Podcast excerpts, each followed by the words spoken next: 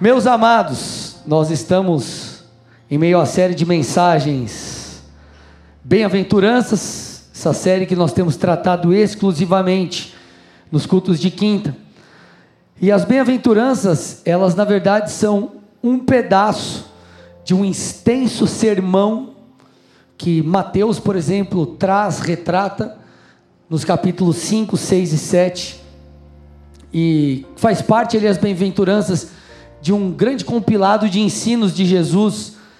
E particularmente esses primeiros versículos de Mateus capítulo 5, por meio das bem-aventuranças, Jesus, ele traz é, verdades muito profundas, e é muito legal, eu estou estudando as bem-aventuranças, amados, e compartilhando, obviamente, aqui com vocês, mas elas são muito mais profundas do que parece. Então, quando você dá uma lida naqueles versículos curtos, é, claro que por si, ao você ler ali e se deparar com, com cada uma das bem-aventuranças, de primeiro modo, assim, logo de cara já, já ensinos já são trazidos aos nossos corações, mas conforme você vai se aprofundando, nós percebemos verdades, como eu disse, mais profundas do que parecem. Nós já estudamos duas das bem-aventuranças, nós aprendemos o que significa ser manso e também aprendemos sobre os pobres em espírito. E hoje nós iremos avançar no versículo 4. Então, Mateus capítulo 5, versículo 4, a Bíblia diz o seguinte: Bem-aventurados os que choram, porque eles serão consolados. Uma leitura superficial desse texto pode te levar a acreditar que Jesus fala única e exclusivamente aqui de um consolo no que diz respeito a perdas. A vida, gente, ela é feita de altos e baixos e nós passamos por ele, passamos por N situações. Temos perdas de entes queridos, perdas em relação a questões profissionais, financeiras, frustrações e por sermos seres também emocionais, nós carecemos de um consolo do alto. O próprio Jesus nos ensinou a irmos a Ele e expormos as nossas fraquezas, abrirmos o nosso coração, porque Ele nos daria o seu fardo que é leve e suave e traria a nós consolo para as nossas almas. Isso é bíblico. Porém, quando nós fazemos uma análise um pouco mais profunda desse texto, nós percebemos que Jesus está falando sobre outras verdades espirituais, sobre verdades espirituais muito mais profundas do que essas que nós estamos falando. E o interessante é, põe de novo o texto aí para mim, que Jesus ele trata isso como algo bom. Então preste atenção, amados, olha que legal. O que é uma bem-aventurança? A bem-aventurança, existe, por exemplo, a versão NVT, ela fala que é feliz. Felizes são Bem-aventurados são, felizes são aqueles que choram, porque eles serão consolados. Então Jesus está trazendo como uma virtude. Então Jesus está falando: há um tipo de choro que é virtuoso, há um tipo de choro que é bom, há um tipo de choro que nos conduz a uma felicidade, a alegria, há um tipo de choro benéfico. Que choro é esse? Se não é o choro da perda, ok? Então, presta atenção no contraste. Jesus está dizendo: há um choro bom, há um choro virtuoso, há um choro que produz felicidade. Que tipo de choro é esse? Jesus está falando do choro do arrependimento. Presta atenção. Eu vou trazer vários versículos, vários, vários, vários conceitos aqui. Eu preciso que você preste atenção porque essa mensagem ela é fundamental para a vida com Deus. O entendimento disso aqui está atrelado à primeira mensagem que Cristo pregou quando ele iniciou o seu ministério. Então isso é de extrema importância para que a gente se aproxime de Deus e viva tudo aquilo que ele tem. Então Jesus está falando sobre o choro pelo nosso distanciamento de Deus. Ele está falando sobre o choro do reconhecimento da nossa natureza pecaminosa, o choro por nossos pecados. E esse é o pressuposto inicial para que possamos nos aproximar de Deus. Por isso que Jesus está dizendo que é o choro que produz alegria. Presta atenção, amados. Olha a dinâmica do que Jesus está nos ensinando. E eu estou trazendo esse conceito no início para que a gente possa destrinchá-lo aqui e, e, desenvolver essa ideia. A dinâmica é a seguinte: ok? O pecado, você vive distante de Deus, você vive uma vida sem Deus, isso produz tristeza, vazio, dor, porque o pecado traz dor. Agora, eu então tenho um encontro com Deus, eu, tenho, eu escuto uma pregação, eu vou num culto, eu escuto uma mensagem no Instagram, de alguma forma eu sou conectado com Deus.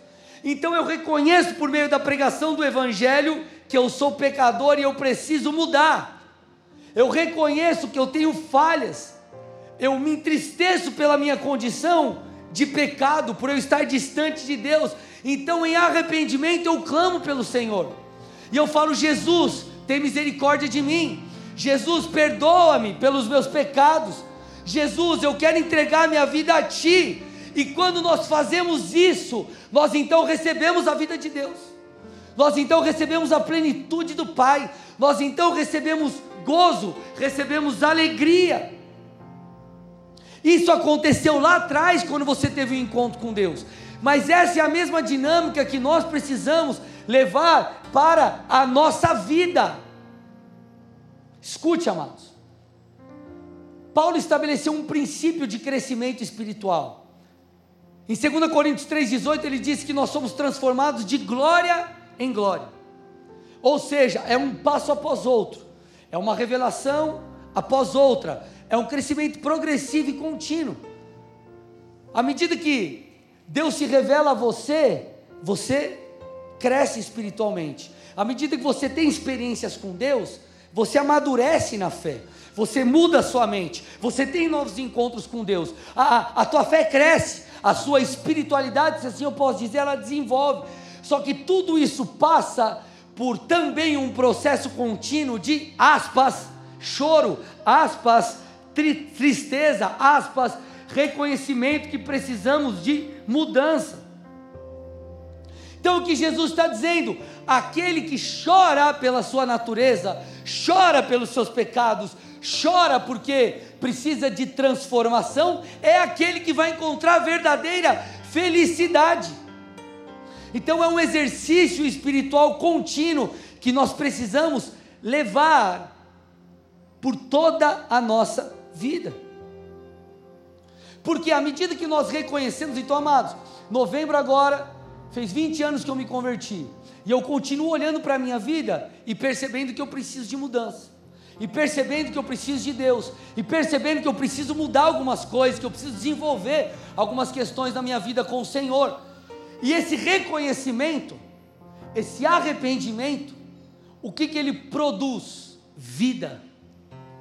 Ele produz alegria, porque quando eu chego diante de Deus e falo, Senhor, tem misericórdia de mim, eu sou pecador, me ajuda, eu me arrependo. Então, sabe o que o Senhor faz? Ele te enche com alegria com a vida dele, ele te dá mais revelação da palavra, ele te transforma um pouco mais, ele te aproxima um pouco mais dele, e isso faz com que você se alegre. Porque a verdadeira alegria tem a ver com caminhar com Cristo. Então, quando nós começamos a entender o que Jesus diz em cada uma das bem-aventuranças, a tua cabeça ela faz lá. Você fala, meu Deus, é muito mais profundo do que eu imagino. A dinâmica da vida cristã, ela passa por aspas, perdas. O que é a perda? Estou falando no sentido de transformação do nosso caráter. Então, gente, a dinâmica é a seguinte: quanto mais nós nos aproximamos de Deus, Deus é luz, amém? Vocês estão aqui, gente, ou não? Deus é luz. Quanto mais nos aproximamos de Deus, mais Ele ilumina as nossas trevas. E aí você precisa lidar com isso. Você fala: Meu Deus, cara, eu preciso mudar tal coisa na minha vida. Então você se achega diante de Deus humildemente e fala: Senhor, me perdoa. Eu tenho sido faltoso nisso, naquilo, naquilo outro, talvez em pecados, talvez em falta de, de busca a Deus, disciplinas espirituais, não sei. E quando nós nos apresentamos assim diante de Deus, sabe o que Ele faz? Ele se alegra desse seu comportamento. Você recebe a vida de Deus, você se aproxima de Deus, e é isso que Jesus está falando. Então, amados, alguns acreditam que essa dinâmica de constante arrependimento e mudança é, aspas, um legalismo. Só que aquilo que alguns chamam de legalismo, Jesus chama de choro que produz alegria. Então, que para alguns é exagero, para Jesus é você está se aproximando de mim, eu estou colocando, depositando a minha vida em ti. Então, o que Jesus está falando em Mateus, aqui, nessa bem-aventurança, ele está dizendo assim: ó, felizes são os que se arrependem, felizes são os que reconhecem que precisam de mudança, felizes são aqueles que reconhecem que precisam de Deus. Essa é a dinâmica desta bem-aventurança. Tudo bem até aqui, gente? Então vocês entenderam o conceito da coisa, vamos, vamos, vamos construir isso melhor. Olha que interessante, Paulo, quando ele fala à igreja de Corinto, 2 Coríntios 7, 10, ele explica isso também. Então ele fala sobre dois tipos de tristezas. Olha lá, dois tipos de tristeza. A tristeza segundo Deus, que produz arrependimento para a salvação, e a tristeza que traz pesar que a, ou melhor, a tristeza segundo Deus produz arrependimento para a salvação, que a ninguém traz pesar, e a tristeza do mundo, que produz morte. Então Jesus, ou melhor, Paulo está falando sobre uma tristeza que coopera para o bem. Ele está falando sobre uma tristeza na vida do crente, porque ele está falando para a igreja que uma tristeza na vida do crente que produz vida. E é o paradoxo do Evangelho. Como assim? Tristeza produz alegria. Que tristeza é essa? É a tristeza pela nossa condição espiritual, gente. Pela necessidade que nós temos de Deus. E quando nós entendemos isso, nós ligamos, nós encontramos, encontramos um ponto de conexão com as outras bem-aventuranças. Por isso que eu falo que é incrível. Pobreza em espírito, mansidão que fala de humildade e por aí vai. Então a dinâmica do apóstolo aqui é parecida com a dinâmica de Jesus, que ele trata o choro como algo bom. Por que, que eu estou te falando isso? Porque assim, gente, muitos vivem uma vida com Deus de maneira religiosa. O que é uma vida religiosa? São práticas vazias. Então eu vou lá, eu faço a minha oração de manhã, como uma, aspas, regra do dia, eu vou para o culto como algo que eu simplesmente tenho que fazer, mas meu coração não está nisso. Lógico, eu não estou dizendo que existirão dias que você talvez não terá vontade de fazê-lo e fará, por obediência e amor a Cristo. Glória a Deus, isso faz parte. Mas a dinâmica da sua vida não pode ser assim. Então, a vida cristã não é composta de atos religiosos, ela é composta de um relacionamento. E o que Jesus está expressando aqui é justamente isso. Nesse relacionamento com Deus, quanto mais o tempo passa, mais nós reconheceremos que precisaremos dele, mais nós reconheceremos que precisaremos, que precisamos diminuir para que ele cresça. E nesse processo de arrependimento, de mudança, nós recebemos vida. E nos tornamos plenos em Deus.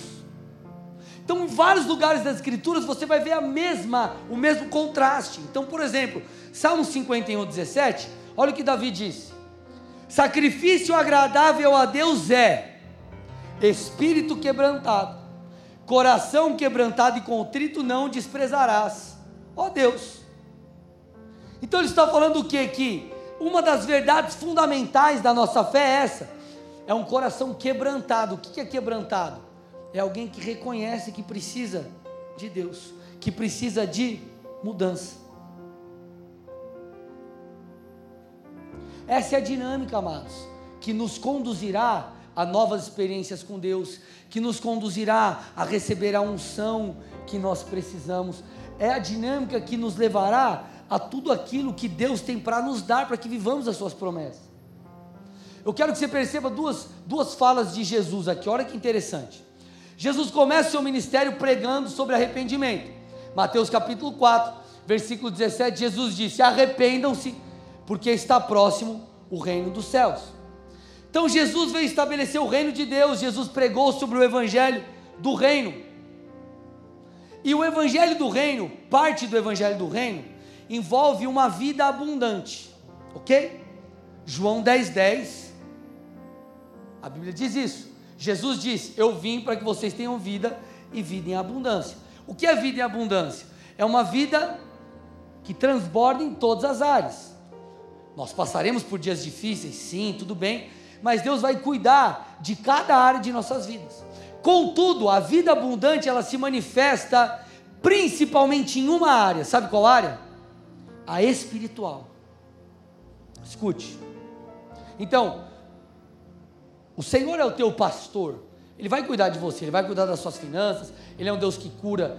Nós cremos, ele pode curar você. Nós Deus é um Deus que dá sabedoria, Ele é a própria sabedoria, descrita exaustivamente no livro de Provérbios. Ele vai te dar sabedoria e te direcionar em cada área. Então a vida abundante ela passa pela bênção de Deus de maneira holística. Ele vai tocar todas as áreas da sua vida. Mas a grande e a principal manifestação dessa vida abundante é na vida espiritual. Por que, que eu estou te falando isso? Porque, amados, nós podemos ter falta de coisas nós podemos ter falta de coisas, mas se nós temos Cristo, nós seremos pleno.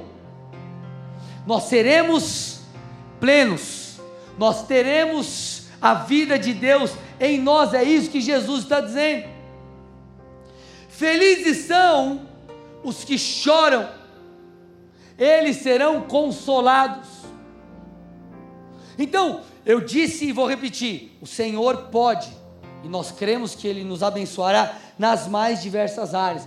Mas Jesus está tentando elevar a nossa maneira de pensar e tentar fazer com que eu e você entendamos que a verdadeira vida, aquilo que Ele tem para nos dar acima de todas as coisas, é uma vida espiritualmente plena em Deus. Por isso que você percebe aí crentes que às vezes o cara está enfrentando desafios, desafios em várias áreas. Mas você olha e fala: Meu, como que esse cara está desse jeito? Bem, apesar de tudo. Porque Deus o tem sustentado. Deus os tem, o tem consolado, tem respaldado, tem trazido a sua alegria. Escute, alegria é um fruto do Espírito. Alegria não é circunstancial. Vocês estão aqui, amados? Se nós escute, se você entender isso aqui, irmão, você não dizia por nada.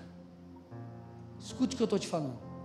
Quantas vezes nós somos desanimados na fé por frustrações com a vida, por frustrações com pessoas e N coisas, mas quando nós entendemos isso, nós compreendemos a chave para uma vida espiritual que agrada a Deus. Então Jesus está dizendo: felizes aqueles que choram, felizes aqueles que se arrependeram, porque esses têm uma vida espiritual que o mundo não tem. O mundo, aqueles que estão fora de Deus, longe de Deus, eles dependem de circunstâncias. A vida dele, é, é, é, eu estou feliz porque eu tenho, eu estou triste porque eu não tenho. Você, apesar dos desafios, você sabe que a maior preciosidade da sua vida é o seu relacionamento com Deus. Você entende que em Cristo você recebe respaldo, o respaldo que você precisa. O que Jesus está tentando mostrar é que a verdadeira alegria está em nosso relacionamento com o Espírito Santo. Sabe como era chamada a vinda do Messias? Ou a vinda de Jesus, aquilo que foi profetizado no Antigo Testamento? que Jesus viria, o Messias viria, enfim, era chamado de o consolo de Israel.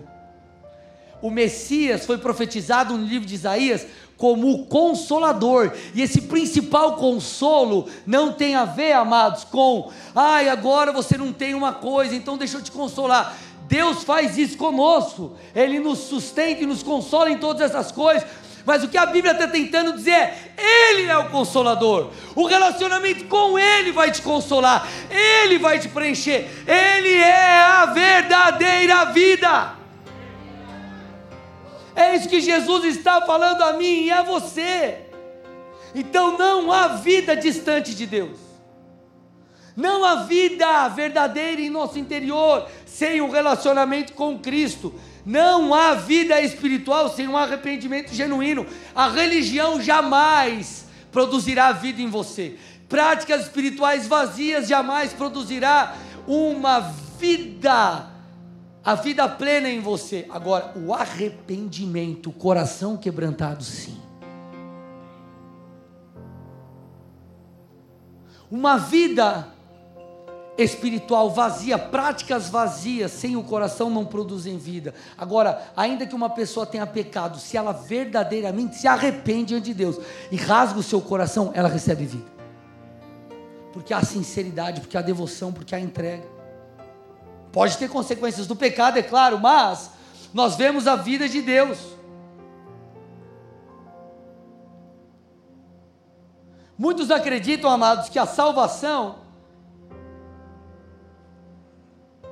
ela não está associada ao arrependimento. Basta você crer. E a fé em Cristo, ela parte ou está associada a um outro, a um outro pressuposto, ao arrependimento. Então não é só apenas olharmos para a obra de Cristo e falarmos assim: eu acredito que Jesus foi, é o Filho de Deus, veio esse mundo, morreu no meu lugar. Não, eu creio tanto nele e em sua mensagem, em aquilo que ele veio fazer, que eu me conecto com ele, eu me arrependo dos meus pecados, eu me associo a ele. Porque fé não diz respeito a acreditar, fé diz respeito a acreditar e se entregar. Sobre seguir. E por que, que eu estou te falando isso? Porque toda vida com Deus passa por esse pressuposto, o aspas, choro, o arrependimento. Crer em Cristo, amados, é crer em Sua obra, em tudo que Ele fez, na crucificação. Agora, a obra de Jesus foi uma obra do quê? Foi uma obra de salvação. Salvação do quê? Do pecado.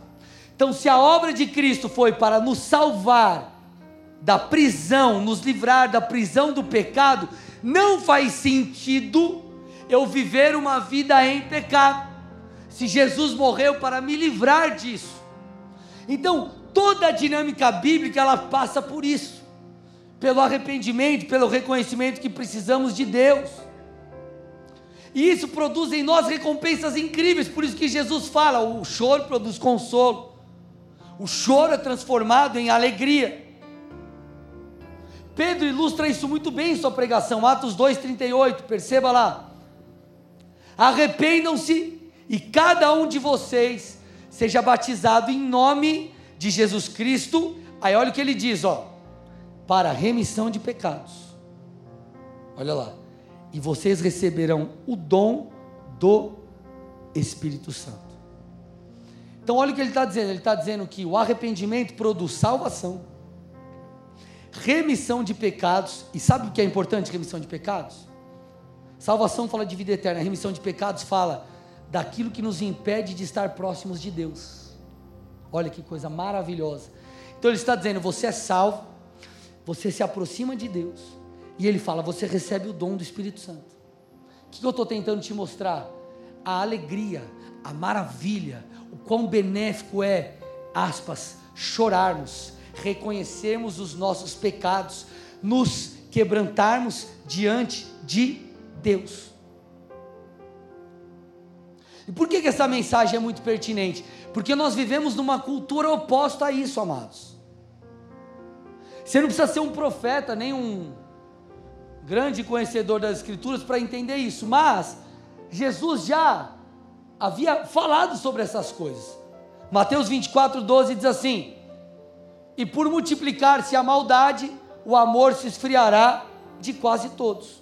Então Jesus está falando, ó, nos tempos do fim, o amor das pessoas por Deus, por aquilo que é justo, vai se esfriar.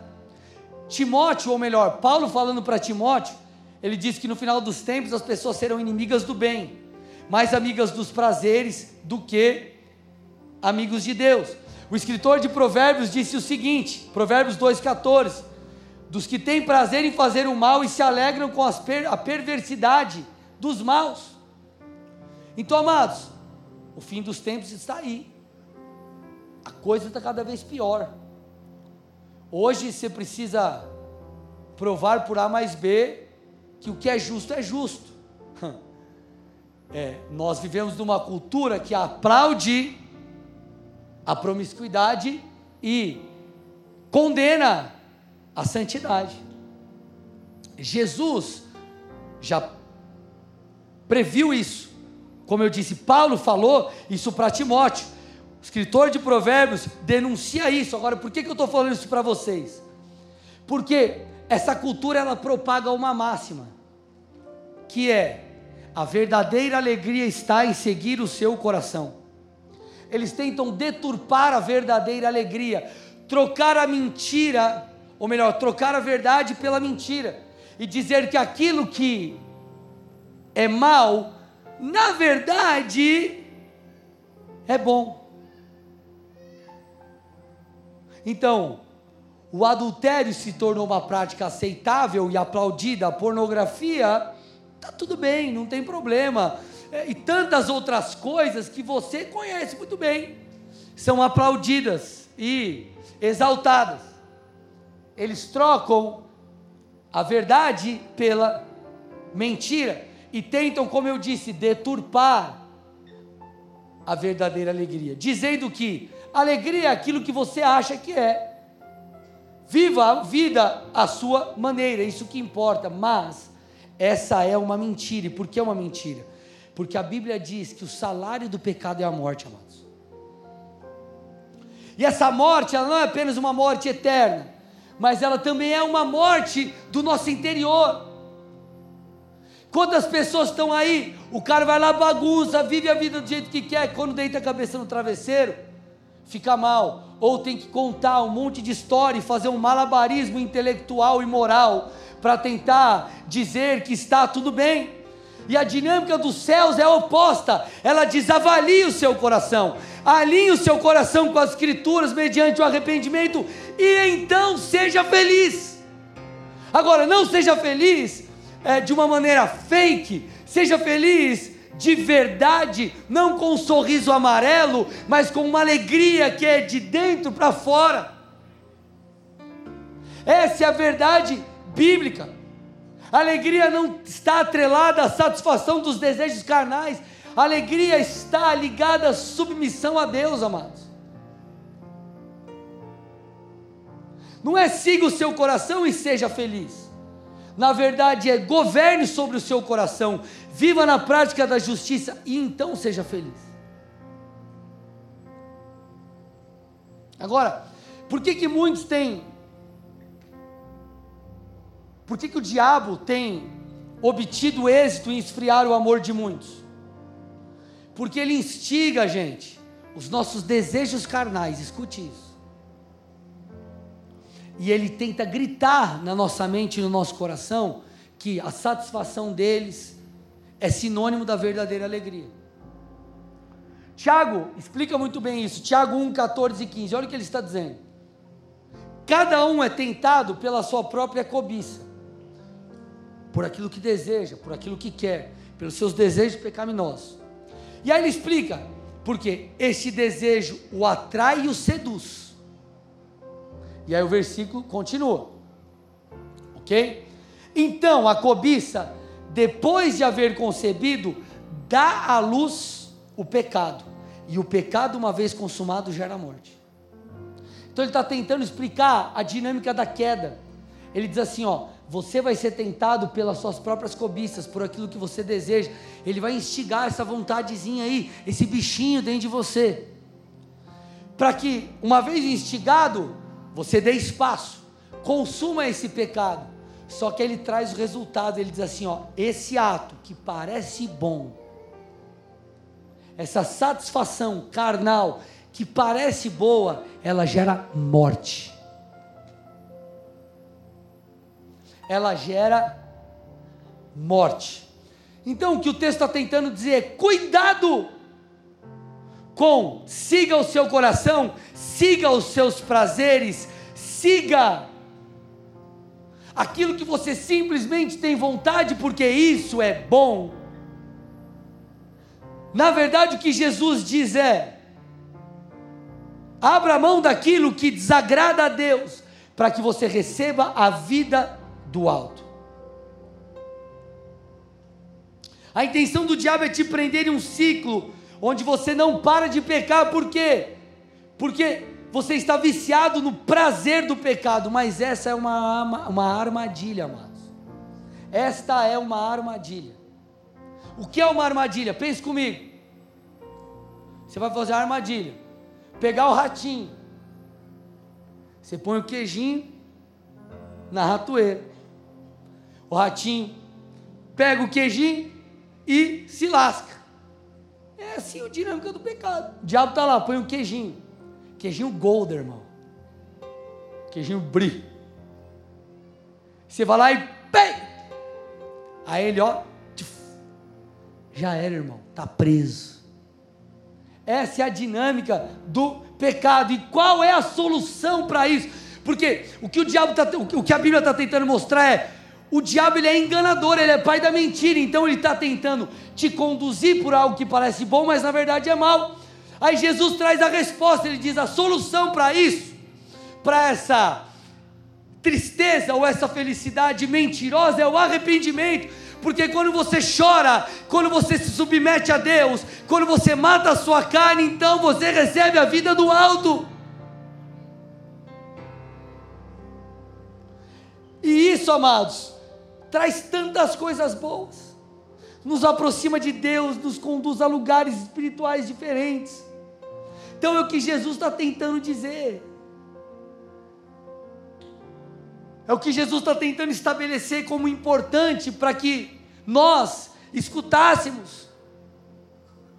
Por isso que a Bíblia diz, gente, olha lá, Hebreus 1,9: Amaste a justiça e odiaste a iniquidade, por isso Deus te ungiu com óleo de alegria. Aleluia, mano.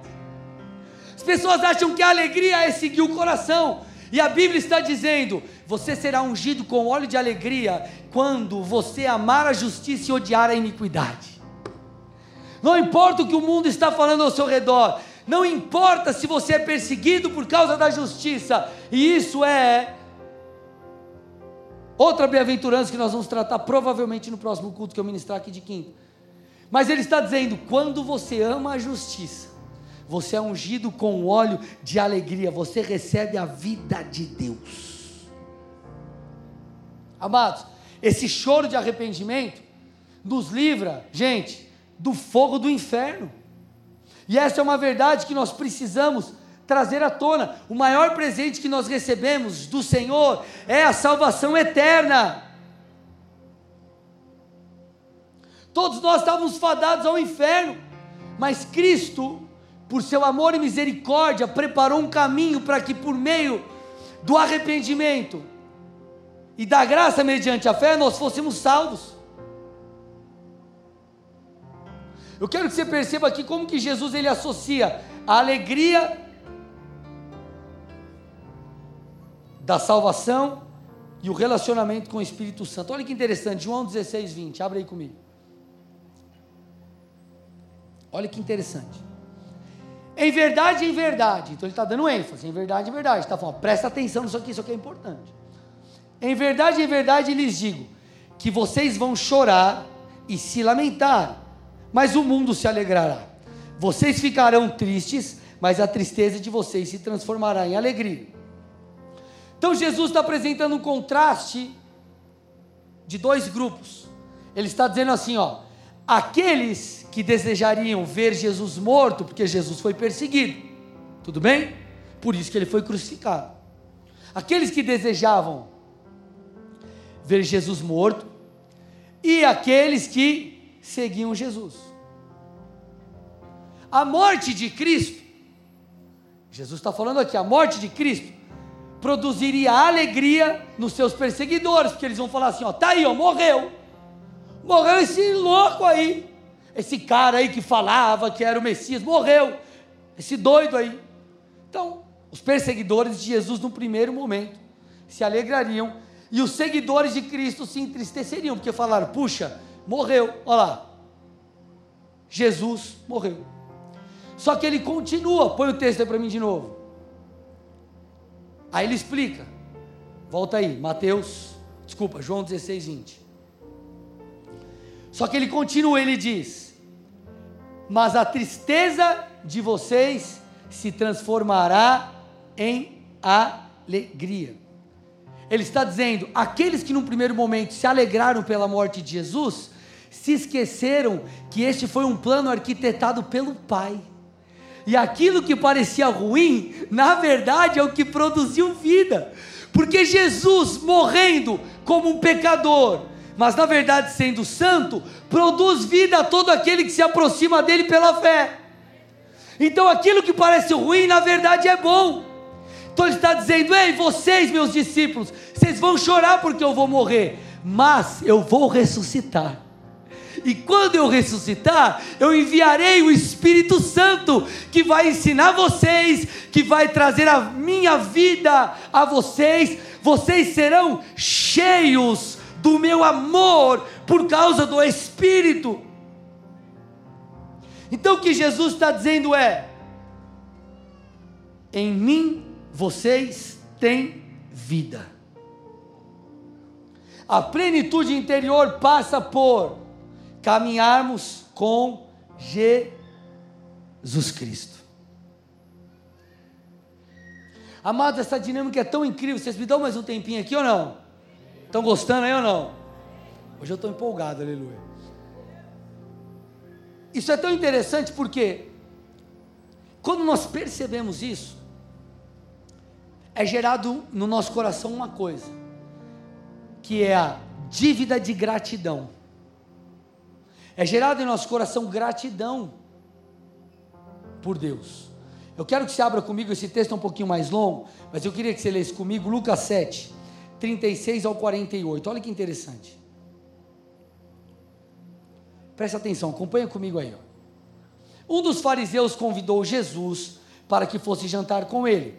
Jesus, entrando na casa do fariseu, tomou lugar à mesa. E eis que uma mulher da cidade, pecadora, sabendo que ele estava jantando na casa do fariseu, foi até lá com um frasco feito de alabastro cheio de perfume. E estando por detrás aos pés de Jesus, chorando, molhava-os com suas lágrimas e os enxugava com os próprios cabelos. Ela beijava os pés de Jesus e os ungia com perfume.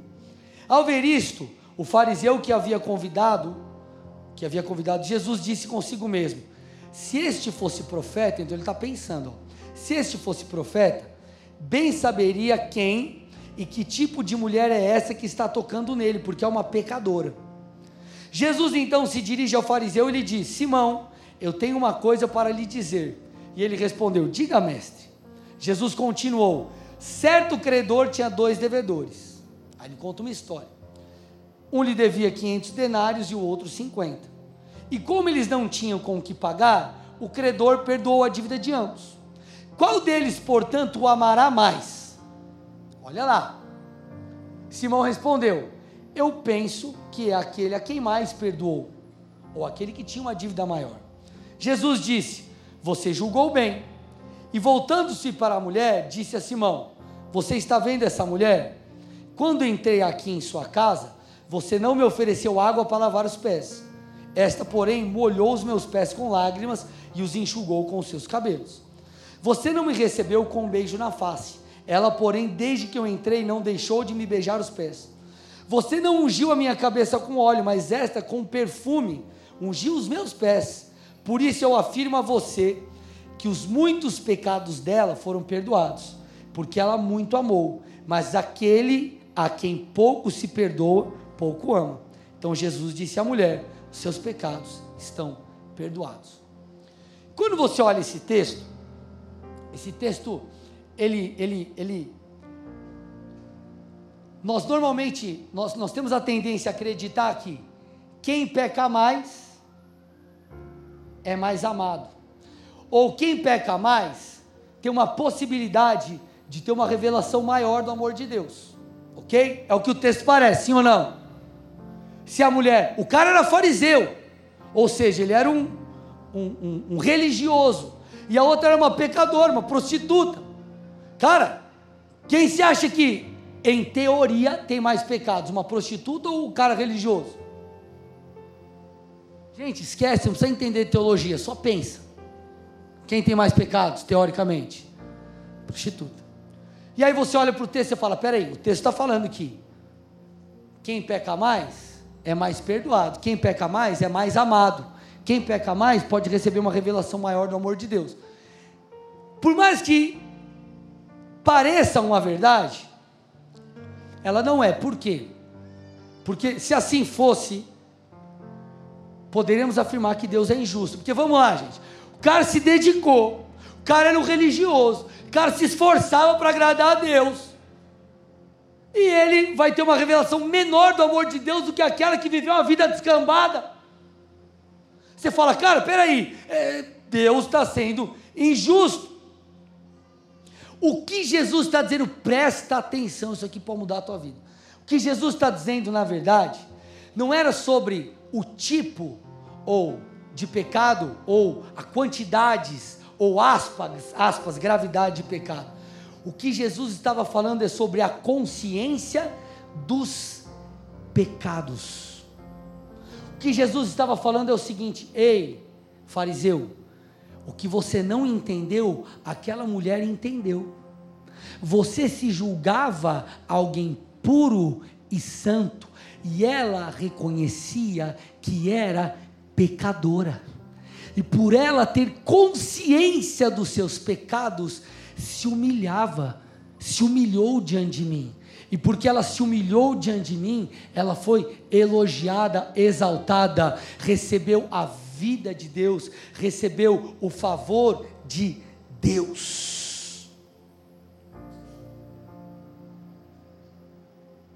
Quando você olha, por exemplo, para a vida do apóstolo Paulo, Paulo, ele foi, gente, um grande apóstolo.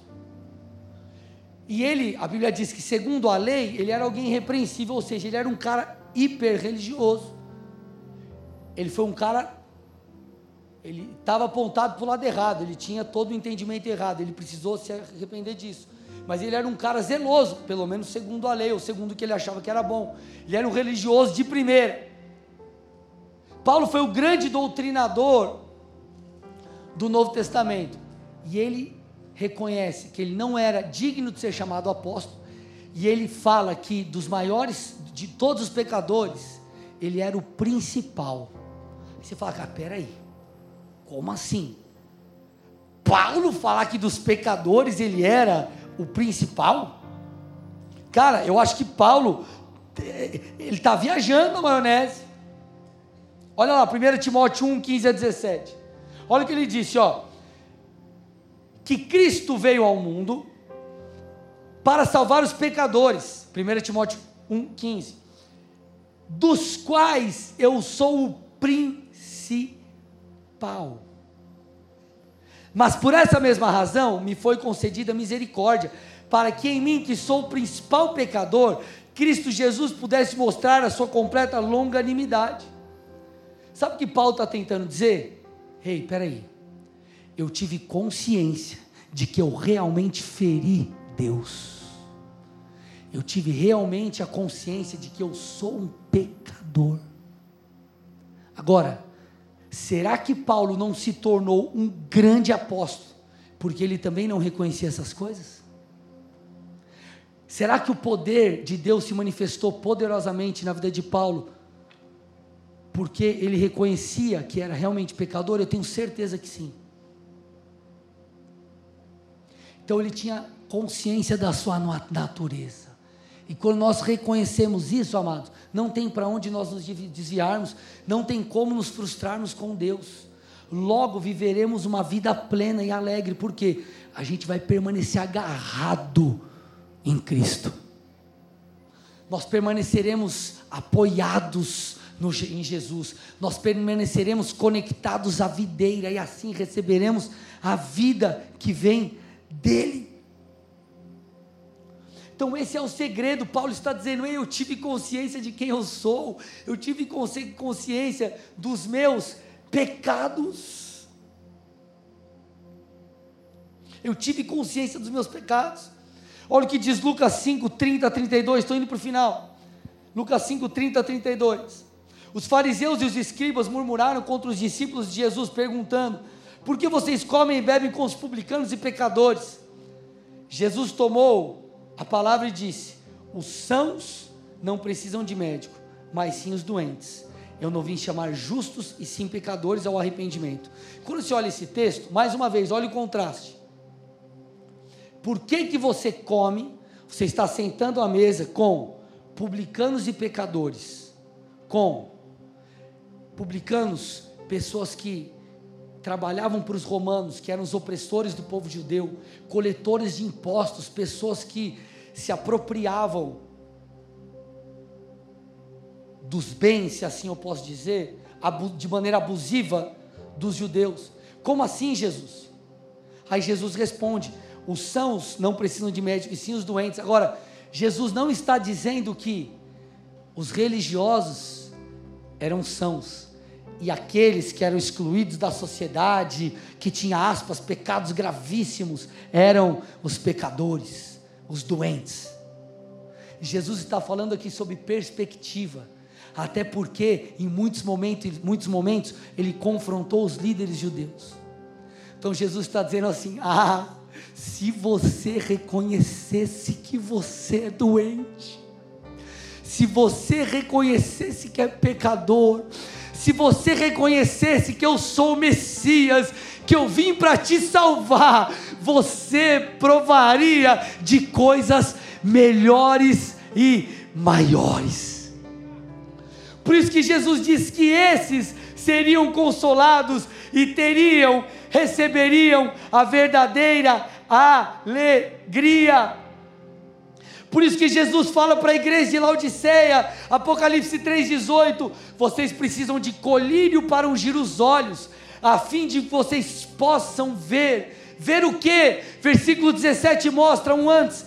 Vocês dizem: sou rico, estou bem de vida, não preciso de nada, mas não sabe que é infeliz, miserável, pobre, cego e nu. Jesus não está falando de coisas, Jesus está falando da condição espiritual, da dependência que nós temos de Deus.